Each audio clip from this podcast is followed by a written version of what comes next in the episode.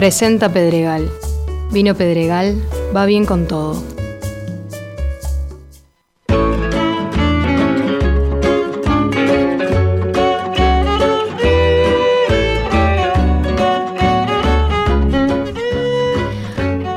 Los casamientos, vuelven los eventos, las reuniones. Qué ganas de juntarnos que teníamos, ¿eh?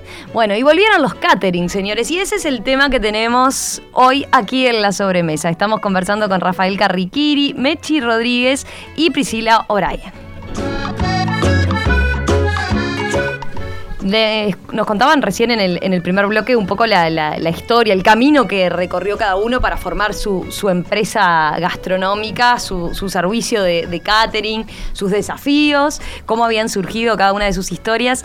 Eh, les pregunto ahora, a ver, si nos situamos en marzo de 2020, ¿cómo, ¿cómo fue su panorama en esos primeros días de tanta incertidumbre ahí en plena pandemia?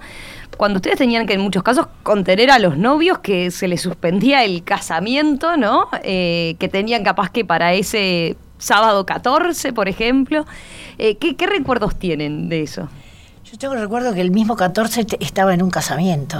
Ajá. El mismo 14. Y mi hija de noche me llama y dice, mamá, mañana salimos todos para afuera, nos vamos para afuera, así que cerrá la boutique que nos vamos. Estés como estés, no importa. Y así fue. Pero la- esos novios se habían Sí, sí, se jugado a casaron. hacerla. Se casaron, sí, decidieron esa mañana que no nos suspendían por nada y lo hicieron igual. No pasó nada, gracias a Dios, no trascendió ni, ni pasó nada, nadie se enfermó. Y al día siguiente me metieron como si fuera un niño en el auto, mamá, acá no te puedes quedar sola porque nos vamos todos. Así que tú no te quedas sola en Montevideo. Cerrá la boutique y ahí me fui dos meses para afuera todo, todo cerrado y además inmediatamente desapareció todo el mundo. Se cerró, no había gente poco menos que ni caminaban por ningún lado.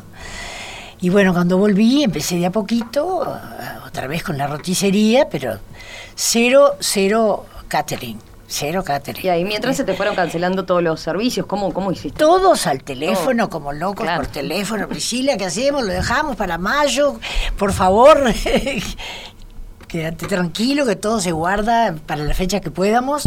Vamos a no, a no proyectar ninguna fecha, sino que vamos a organizarlas bien cuando tengamos un panorama más claro. Igual nadie pensaba que iba a demorar tanto. Nadie pensó que iba a demorar tanto. Yo pensé que me iría 15 días.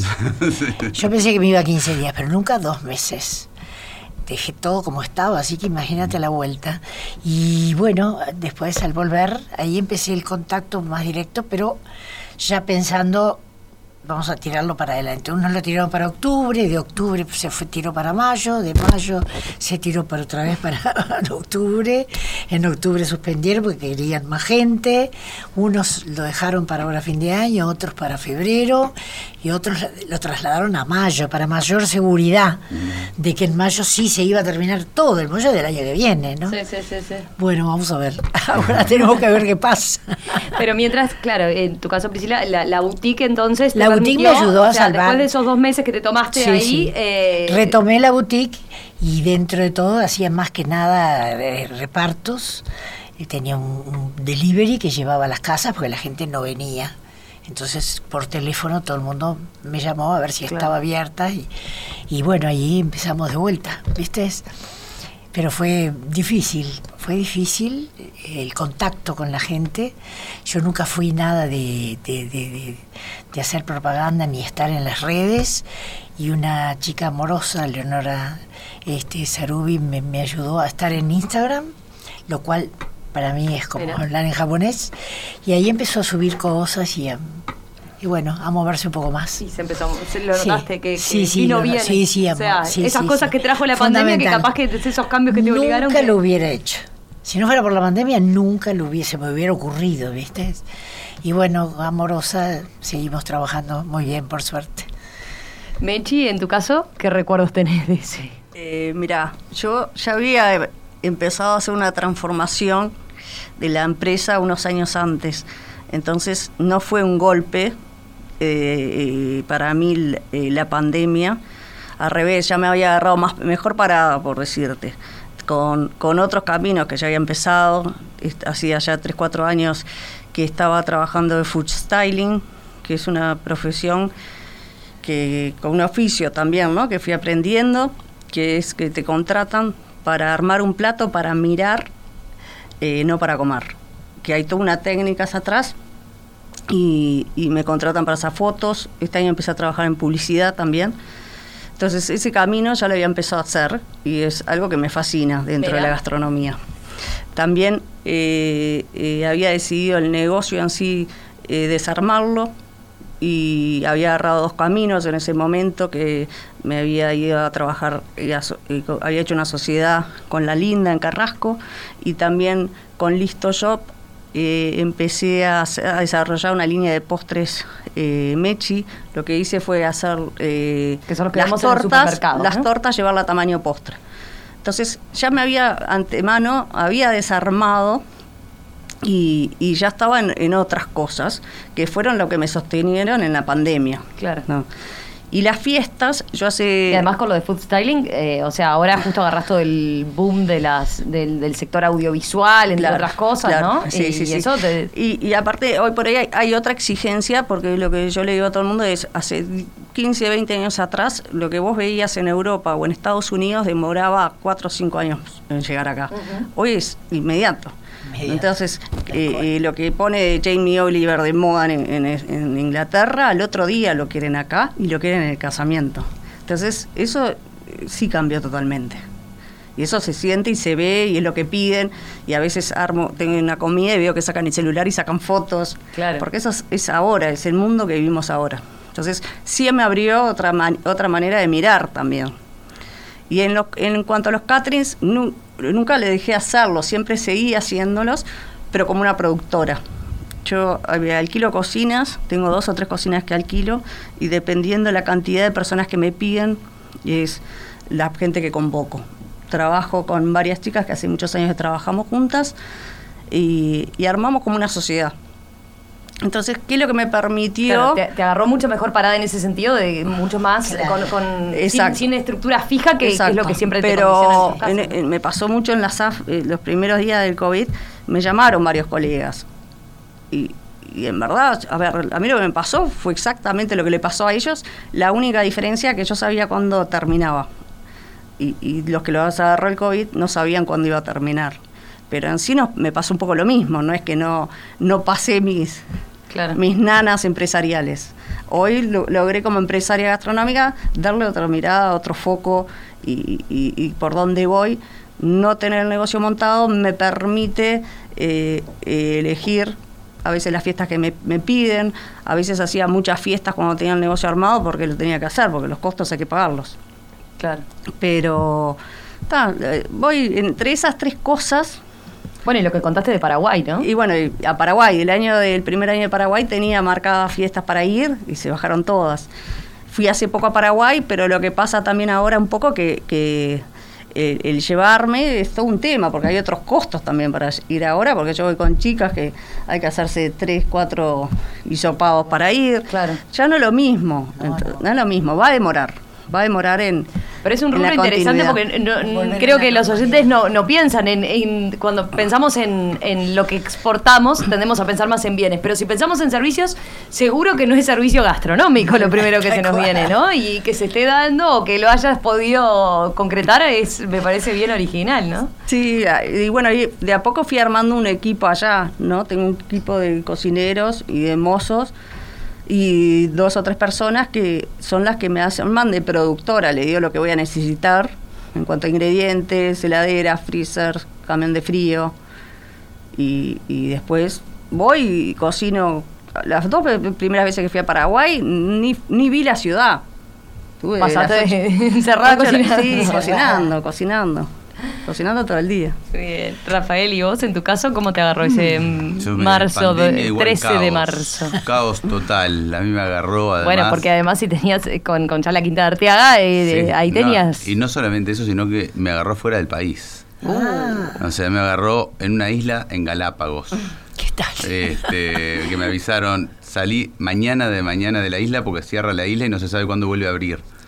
O sea que en todo ese movimiento de conseguir cómo salir de la isla para ir a, a la parte del continente de, Quito, este, las llamadas de acá que, o sea, por suerte nosotros del 13 no teníamos fiesta, entonces no pudo la, Intendencia cerrarnos, teníamos el 14 eh, y como fueron a las 2 de la tarde nos dejaron hacer esa fiesta, o sea que la del 14 la hicimos, pero el fin de semana siguiente teníamos cuatro.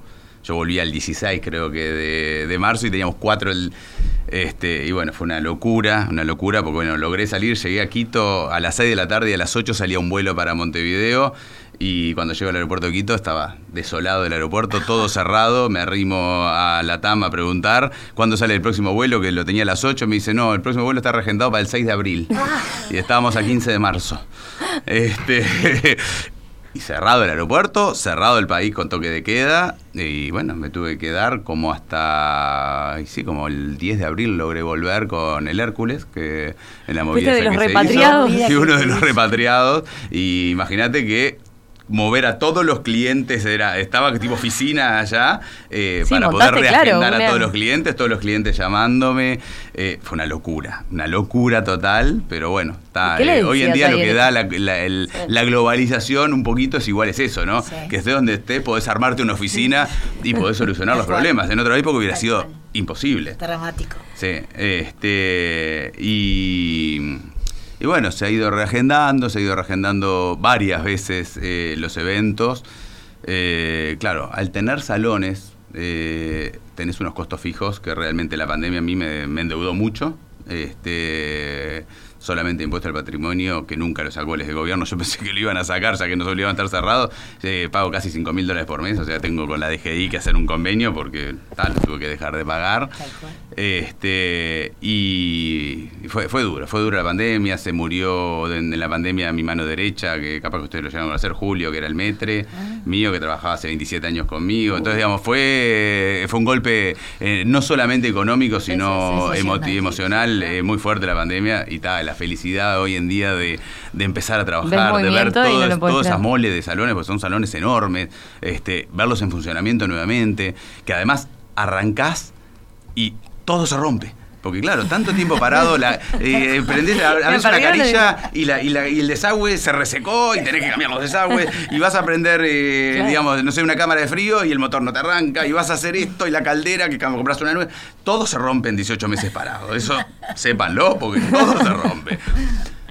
Por suerte estamos trabajando bien y decís, bueno, eh, entra y saco, entra y saco, pero bueno, este, hay buenas perspectivas. Este, esperemos que al tener un porcentaje muy alto de vacunados acá en Uruguay, esperemos ser positivos y que no tengamos una recaída. Yo soy optimista y pienso que, que el año que viene vamos a trabajar eh, normalmente. No creo que vaya a haber otra ola que nos afecte así como nos afectó. Este, ¿Tuviste que reconvertirte en este proceso o, o la bancaste? De, de alguna eh, forma en esperabas en, real- la en fecha realidad y- tuve, yo te- tuve mucha suerte porque bueno, Bueno, ya te habías mi, de- mi viejo me sí. fue prestando todos los meses era necesito que me gires tanto necesito que me gires tanto y me va y me hizo una cuenta corriente este en realidad tuve la ventaja que me pudo prestar porque si no digamos hubiera tenido que o sacar un préstamo y endeudarme más todavía con intereses y todo este no me pude reconvertir porque cuando uno está tan enfocado y armado para algo, Claro. yo justo mi negocio es eh, la quinta, el salón de fiesta de niños, que también me lo cerraron, entonces las canchas de fútbol, que también Que estaba también. prohibido lo, de- lo de fútbol, entonces como que todos los rubros se me cerraron y reconvertirte cuando estás, paga- eh, digamos, te está entrando eh, cuentas que pagar. eh, no es tan fácil, porque vos para reconvertirte tenés que invertir. Claro. Entonces, este, bueno, agarré, hice la plancha, me dediqué a ser padre de 24 24/7, este, que lo disfruté muchísimo, o sea, el poder estar con mis tres hijas y poder eh, cocinarles todos los días y llevarlas y traerlas, cosa que a veces eh, en la vorágine de, Claro. del trabajo no lo podés hacer. Nos fuimos, eh, cuando volví en marzo, nos fuimos para la quinta, ahí a la casa quinta y nos quedamos dos meses ahí tranquilos porque ellos estaban todo por Zoom. Este, o sea, esa parte la disfruté muchísimo y después sí empecé a hacer cosas honorarias, o sea, estoy como eh, directivo en ACDE, en la Asociación Cristiana de Empresarios, estoy como vicepresidente de la Cámara de Eventos, donde estamos trabajando arduamente para ir consiguiendo eh, beneficios y, bueno, los protocolos y todo, como para tratar, digamos, gran parte de lo que se logró del volver a, a trabajar, eh, yo creo que fue gracias a la Cámara de Eventos. Este, entonces, bueno, son todas cosas honorarias que lo que pero te ocupan la cabeza. Entonces, que es otro de los grandes problemas, sino cuando tenés muchos problemas eh, y, se- y te empiezan a agobiar, si no tenés ninguna actividad, te empieza a comer la cabeza y, y es un problema. Entonces, esas otras cosas también te ayudan a mantener la cabeza despierta, a mantenerte en actividad, por más que no te entre un peso, pero te, te mantiene, Pero te te mantiene bien. sí, te mantiene bien. Y me sirvió mucho, eso sí, para reestructurarme. O sea, para volver a tomar de, de base las riendas de mi empresa. Que uno con el tiempo empieza, viste, como a- a delegar en uno, a delegar en otro, a delegar en otro, y, y empezás como que a perder un poco el control. Entonces con la pandemia me sirvió nuevamente a poder tomar las riendas y reorganizar la empresa de otra manera. Bien, bien. Así que todos le, encontraron dentro de todo un panorama complicado, pero, pero algo, algo positivo tuvo. Saliendo de lo de la pandemia, ya está, ya hablamos suficiente. Quiero preguntarles, a ver, nosotros en la sobremesa hablamos de hace mucho tiempo de, bueno, el, el boom gastronómico de, de- de- que hemos vivido en Uruguay, ¿no? En los últimos años, cómo eso se ve a la hora de, que uno va, la oferta, ¿no? Por ejemplo, de restaurantes, de, de lugares para, para ir a tomar algo, o para, para simplemente para un café, cómo, cómo está mucho más cuidado. Eh, ¿Cómo impactó eso en, en lo que es los servicios de catering concretamente? Los uruguayos nos hemos puesto más exigentes en todo sentido. En la tanda me estaban contando cosas interesantísimas de cómo han cambiado los gustos, ¿no? Hasta de la vajilla, por ejemplo, eh, cómo han tenido que readaptarse en ese sentido. Vos, Rafael, ¿cuándo era que ubicabas el boom gastronómico, o por lo menos en el caso de los catering? Y bueno... eh, ¿Cuándo viste el salto así? Yo creo que debe, debe ser unos 14 años capaz, mm, 14, 15 años, que el Uruguay tuvo un giro radical en la parte gastronómica y hubo un boom eh, muy grande gastronómico, lo cual llevó a que el comensal sea mucho más exigente, que antes no era tanto. Este, con la llegada de nuevos productos, con la llegada, con la, eh, la apertura de muchos restaurantes. O sea, hay una cosa que es real. Hace 30, 40 años la gente no viajaba tanto. Hoy en día viaja constantemente para todos lados y va ganando una cultura gastronómica que antes no la tenían, digamos, porque no se daba el, el ir a conocer comidas de otros lugares. Este, yo creo que ha ido haciendo una evolución que hoy en día el comensal es muy exigente, este, sabe lo que quiere, porque lo prueba y lo, y lo, puede, lo puede catar en diferentes lugares. Este, y, y eso se nota en la gastronomía, eso se nota en los catering 100%.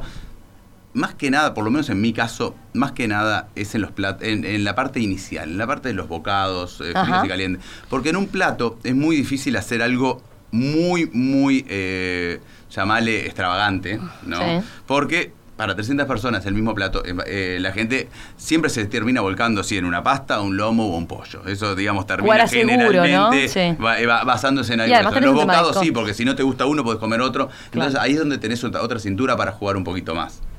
Me gustó, Priscila, lo que decías de que cada vez eligen más los novios. Sí. Antes, antes eran más los padres de los novios. ¿no? Al principio, cuando yo empecé, era una copa en el, en el altar, eh, ahí en el, En la iglesia. en la iglesia y nada más. Después empezaron con los bocaditos, después empezaron en las casas, después empezaron a hacer mesas, mesas con manteles, después los manteles decorados, después la, la- fue toda una evolución hasta que llegué- vi llegar hasta las este cómo se llaman los, los disfraces que se ponen la, la ¿cómo se llama la no me sale la palabra este fue una evolución enorme que hubo en los casamientos. Los chicos, eh, ah, como dicen los chicos, sí, la, ahora hablan los chicos, desde hace un tiempo a esta parte, ¿no? Los padres respetan, a veces hasta pagan su parte los chicos para poder tener más autoridad y eligen lo que ellos quieren. Es muy difícil encontrar una, una- uno en que hablen solo los padres y que los chicos no se metan. Y los chicos con tal de no gastar y con tal de bailar y que no lo corten para, para comer, esos cortes que se hacen para sentarse a comer, prefieren tener la comida ahí, comerla cuando quieren, ¿viste? El chivito, el pancho, la milanesita, todas esas cosas de último momento, ¿viste? Eh, se les hace más fácil la fiesta, piensan en ellos. A los grandes dale lo que quieras. A los grandes poner bocaditos, platos, lo que quieras. Pero a nosotros hacerlo más sencillo. Y bueno, cada vez más. Eso se va acentuando cada vez más, ¿viste? Y simplificando, en una palabra, ¿no? Y lo mismo con la vajilla y con todo eso. Ahora que empezamos en este momento, eh, están mirando más, más lo de la vajilla. Ahora, público está más, ¿cómo te puedo decir? Ahora quiero hacer una cosa bárbara. Estuve esperando tanto. tanto, ya que pedí tanto, pero lo que queremos es bailar. Así que no pongas demasiado comida, vamos a poner música para poder aprovechar todo el tiempo que podamos. Y bueno, vamos viendo ese panorama por ahora, el, el cambio. Claro. Pero a lo largo de estos 40 años he visto un proceso impresionante del cambio de los que son los casamientos hasta el día de hoy, las fiestas y todo, de todo tipo de eventos. ¿Le hiciste el catering a Alexandra y Emiliano? ¿Puede ser? Puede ser. ¿Sí? sí. Ah, mirá, que no, te pregunto el plato entonces porque no te ves acordar, o si era el brindis nomás. Eh, vos en tu caso, Mechi, ¿qué cambios has visto? ¿Por dónde pasan? Recién hablabas de lo que tiene que ver con, con el fotografiar, por ejemplo, ¿no? Sí, pero para mí hubo un cambio enorme y que, y que ya antes de la pandemia se estaba haciendo el cambio, que lo que hablábamos, que yo le recuerdo mío que hace la última fiesta que hice con bandejas de plata fue hace 15 años y, y que empezó a haber un cambio en los últimos años por, por también por un tema de costos que las fiestas no bajaban, seguían siendo para 800 personas, 600 personas, y hay que poder bancar una fiesta de 800, 600 personas. Entonces también empezó a pasar que los márgenes empezaron a ser menos, las fiestas muy caras, entonces en vez de salmón empezaron a poner huevo gramajo y querían que haya un mozo cada 10, y en verdad vos le querías decir, no, pero si vas a poner huevo gramajo no es necesario que haya un mozo para 10. Entonces sí hubo un momento que empezó a haber un quiebre entre lo que querían los padres, lo que querían los novios y cómo querían que los sirvieran. Eso sí se empezó a notar y, empezó a haber ese cambio. Y otra cosa que no sé si a ustedes les pasa ahora, que a nosotros cuando nos venían a buscar por el catering querían la comida, los mozos, ocupate de los manteles, un poco todo. Y eso también empezó a cambiar. Hoy por hoy los jóvenes vienen y ya te dicen antes de mano que, mira, tengo, ya contraté tal full track, a tal barra de tragos, y, y entonces también para nosotros es un cambio adaptarnos a esto. Entonces, entonces, ¿por qué te buscan a vos? Y te buscan por tu experiencia de tantos años, por 25 años que estás atrás de un servicio. Que lo que van a querer es que vos estés en el plato principal, que controles al fultra, que la barra salga bien, pero ya no les interesa a los jóvenes que lo que antes era fino, la bandeja de plata, la torre de langostinos, el salmón, no nos interesa. Hoy por hoy va por qué es la, la fiesta creativa, qué va a ser la experiencia que ellos van a vivir en la fiesta. Y como decía Priscila, ellos quieren que haya comida todo el rato, que empiece la música y ya está, no le aparezca con un crepe en un plato porque no quieren, no les interesa. Y ahora, eh, los, como decía Priscila, los, los padres son los que se adaptan a la, a, los casamientos. Claro. o los padecen, no sé.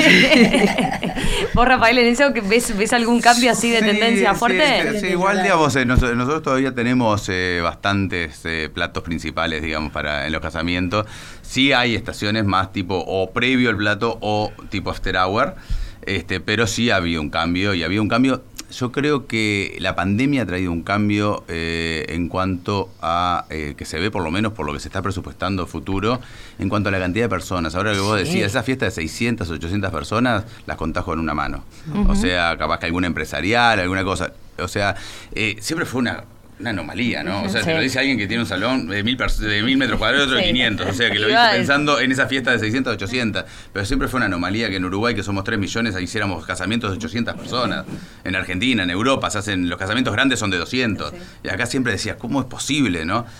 Ahora está volviendo, se está transformando un poco y la mayoría de los presupuestos que piden son de 150, 180, 200, el que es grande son 300, o sea, ya no están los pedidos de presupuesto de 600, 800, 900 personas, como era normal antes que se pedía. Entonces, en eso también está habiendo un cambio ojalá vuelva a lo anterior, ¿no? digamos, no sabemos qué va a pasar. Estamos hablando de tendencias de mercado, bueno, pero, eh, digamos, lo que, lo, que se ve en la pedida de presupuestos es eh, un cambio también en ese sentido, ¿no? Y 100% de acuerdo con lo que ellos dicen, de que hoy en día lo que deciden más son los chicos y los padres se adaptan. Sí. Este, y los cumpleaños de 15 inclusive. Sí, sí. Eh, digamos, y también otro cambio grande que hubo en los cumpleaños de 15 es, como decía Priscila hace un rato, que empezó con la copa en la iglesia y después esto. O sea, hoy en día lo veo más en los cumpleaños de 15 que en los casamientos. No hay decoraciones. Son producciones. Producciones. Los cumpleaños de 15 hacen unas producciones, producciones pero que te impresionantes. que decir a la miércoles, o sea, eh, que, que no existían antes, no se veían ese tipo de producciones. Sí. Que es espectacular, para nosotros es bárbaro, porque digamos, siempre te hacen que el lugar luzca muchísimo más. Pero ahí, ahí yo noto un cambio grande también en lo que es la ideología de las fiestas. Sí, sí. También yo creo que es un poco de lo que hablabas de la cantidad de invitados, es porque eh, el compromiso se terminó. Claro. Y nadie más, los padres ya no invitan más por compromiso, porque realmente ir a una fiesta hoy, si sos mayor de 60 años, lo pones en compromiso, porque el COVID no se fue. Entonces, eso sí me parece que está cambiando y que la gente mayor dejó ir a las fiestas. Solamente va la abuela, la tía. Y los no chicos se- quieren invitar más jóvenes. Y los chicos quieren- que no me exacto. vengas con gente que no conozco. Claro, la, la gente que no conozco. Sí, sí. Un vino no solo marida con una comida, también marida con un sentir. Pedregal es un vino que va bien con tu plato favorito, con tus encuentros, con un momento especial. Vino Pedregal, va bien con todo. Suma Pedregal a tus momentos. Como todos nuestros materiales, este programa está a disposición on demand en nuestro sitio web radiomundo.uy.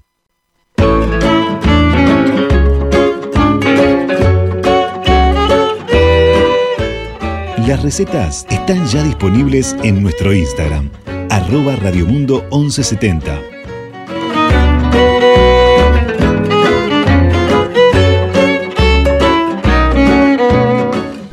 Cuánta cosa tenemos para hablar, ¿eh? Yo no sé cómo vamos a hacer en cinco minutos que nos queda de programa, ¿eh? Pero bueno, les, les leo algunos mensajes que tenemos. A ver, miren qué lindos, qué lindos. En este caso, Leo, Karina dice... En medio de la pandemia, ir al súper y ver un salchichón de chocolate de Mechi fue tocar el cielo con las manos. El toque de almendras caramelizadas fue una per- perdición. Gracias, Mechi, por reinventarte, dice. Y Alicia dice, excelente Priscila, un encanto en su atención y en sus productos. Es que es amorosa, muchas Alicia gracias. de Positos. Después, a ver, Rosario, perdón, Carolina pregunta, eh, ¿y fiestas sustentables? Ya que estaban hablando de nuevas tendencias. Cuéntenme lo que comentaron en la tanda. Se- hay algo de eso, ¿no? Se, se viene, hay mayor conciencia. Sí, claro. Claro, por eso hablaba yo hoy un poco que, que pasa más por lo creativo y la experiencia la fiesta que lo que para antes si era, era fino o era elegante, todo eso a los, a los jóvenes no, no les interesa. Ellos quieren, como decías vos, eh, si el recipiente donde van a, a hacerlo es biodegradable, yo ahora estamos armando una fiesta que el cotillón es todo reciclado, entonces Eso pasa es interesante, porque el cotillón sí que tiene, Sí. tenía, tenía por lo menos sus- desperdicios, ¿no? Basura era, era basura El- instante. Después, eh, el que recién hablaban, Priscila, eh, hablaban y Rafael del tema de la bebida también. Eh, nosotros, La bebida, porque cuenten qué es lo que pasa. Se deja mucho, ¿no? La botellita. Mucho. Claro. Por la cerveza. Porque esto lo, lo charlamos en la tanda, pero no salió al aire. Sí, ¿Qué- sí, el problema es que la botellita de 330, que es la, la coronita, la que más Sí. se usa, este, siempre ves que terminan quedando tres, eh, un cuarto o, te- o dos, o dos tercios. Siempre queda porque, claro, se te calienta Se la mano y la gente chao. la deja. y Como está el copón al lado, no es por maldad, pero vas a agarrar otro. Entonces se termina fría. tirando en el lavadero montones de litros de cerveza. Entonces, ahora, por ejemplo, nosotros lo que estamos haciendo es usar la de 210, que al ser chiquitita, la gente se la termina porque como es tan chiquita que si está, me la termino, en dos sorbos te, la te la tomaste. Y esa es la que, por lo menos en- allá en la quinta, es la que más se está usando. Sí, sí. Bueno, yo trato de que sean más prudentes y que como son caras, que siempre se tiren al, barril, que el barril es riquísimo y es bárbaro, pero pero ves en las fiestas ves las botellas tiradas en el suelo y la cerveza cayendo. Eh, es un deterioro bestial en ese sentido y el cotillón era un basura a las 15 minutos. Un furor en el primer momento, muy divertido, cuando pasaban los mozos con todas las bandejas, con cosas repartiendo, pero al rato ya estaban todos. Sí, Por eso está Este, bueno lo que dice Mechi, ¿no? De que se venga esa tendencia. Sí, buenazo. Y lo que veo es que sí. cada día se toma más alcohol. Sí. Cada vez se toma más alcohol, ahora no solamente whisky, además del Fernet, que el Fernet es bastante mejor. Este, pero ahora tenemos gin, tenemos este Campari. Yo ahí no sé si. bueno, yo, yo creo que hay más variedad. Pero no sé si en cantidad se toma más alcohol. Más- porque más con el tema del manejo y todo, digamos, o sea, a los jóvenes que van en camioneta puede ser que sí que tomen Claro. algo más. Pero hay mucha gente que va En en el la auto gente que joven- disminuyó. no. Yo lo que veo es en la cantidad final. De consumo en una fiesta, antes se calculaba un cajón de whisky cada 100 Mm. Cada personas. 100 personas ahora Y no. ahora capaz que con uno y medio son 300, está Sí, bien. sí, sí. Este, entonces, hay más variedad de bebidas, pero yo no sé si el consumo per cápita realmente se incrementó tanto. Yo creo que se agregó que además del gin, además del, del coso, el vodka, que además de los tragos, además está la cervecita.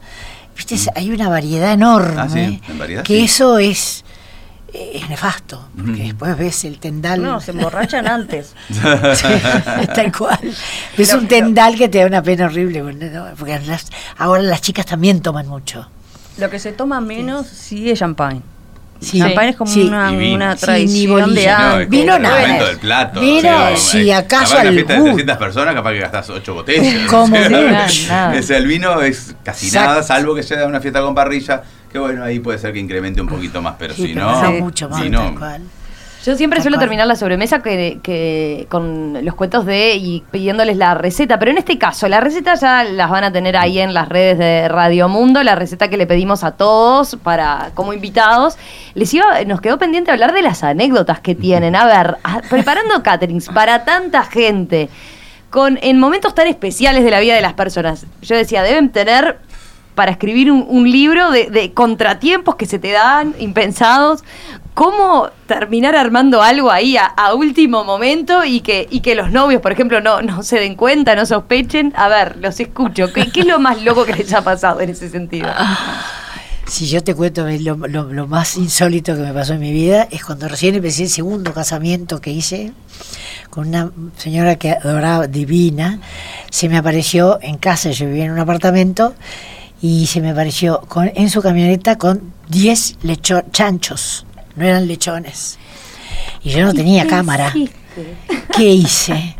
En la bañera a la limpié, la desinfesté, hice todo y ahí durmieron los 10 lechones, con- todos uno arriba del otro con sus adobos correspondientes. Y no te había avisado nada, ¿no? No, no, no, me dije, mira, te los traje acá porque yo no sabía ni dónde dejarlos.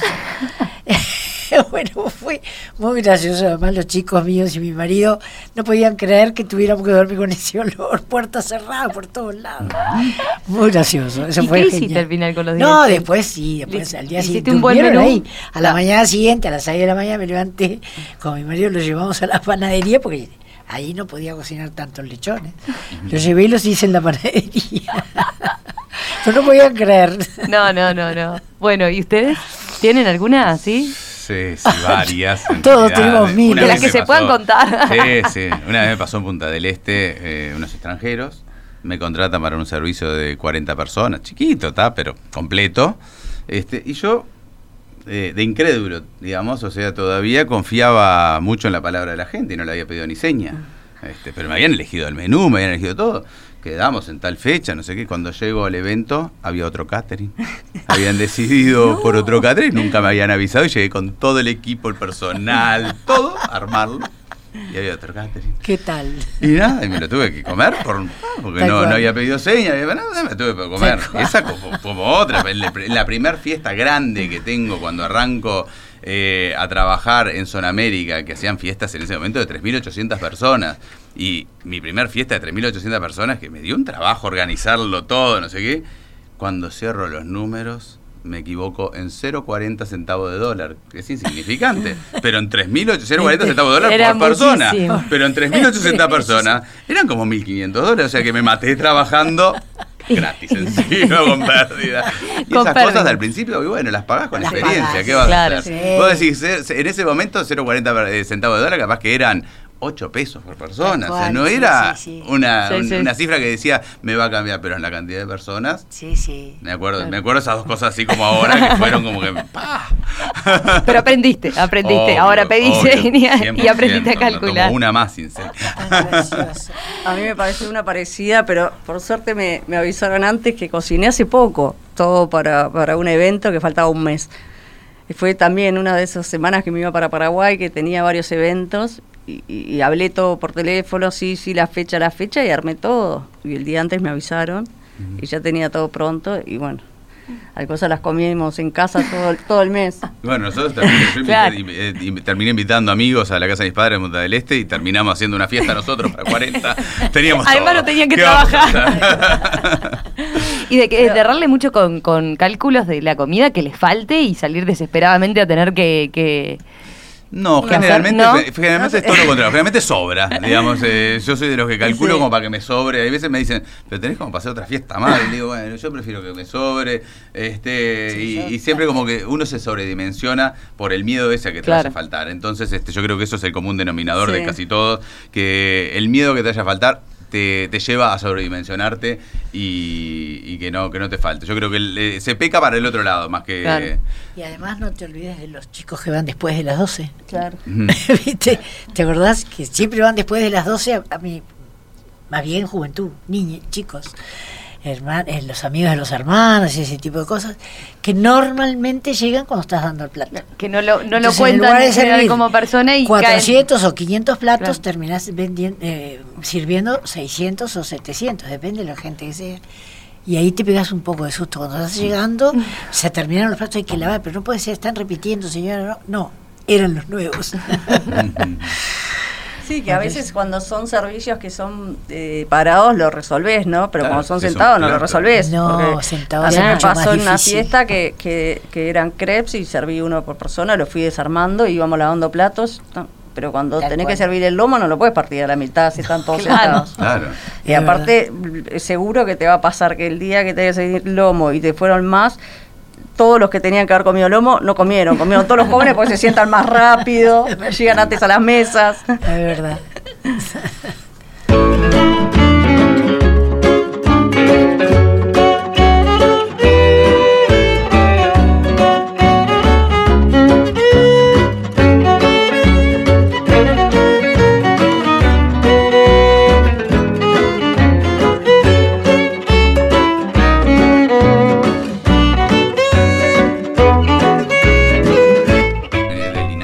Mechi Rodríguez, Rafael Carriquiri, Priscila O'Brien, un placer eh, tenerlos esta tarde acá, volver a, encontrarlos y bueno, y verlos ahora que están con mucha actividad. Así que gracias, yo decía hoy más temprano, por en plena zafra haberse hecho este ratito. Eh, para algunos era como un salir un ratito, ¿no? Tener un descansito, por lo menos. Dejar la Sí, cocina por un descanso, rato. ya me- yo ya, ya corro de vuelta para la quinta, pero fue un, un placentero descanso y más encontrarme con tan, tan queridas colegas. Bueno, qué bueno. Entonces, eh, gracias a los tres, eh, un placer. y bueno, y que dejamos las, las recetas, ¿no? ¿Habían traído? Sí, ¿Sí? sí, sí, sí, ¿Sí? Sí, sí, sí. Bueno, perfecto. Ya entonces, pasamos. después, entonces las tienen ahí en las redes para hacerlas, para probarlas y bueno, y después en todo caso les cuentan, ¿eh? Está bien. Reciben comentarios o críticas, devoluciones, después lo Bueno, gracias, ¿eh? Nosotros seguimos aquí, seguimos en Radio Mundo. Se viene ahora la tertulia de colección. Que pasen bien, buen fin de semana. La sobremesa se repite esta noche a las 21 y el domingo a las 14 horas.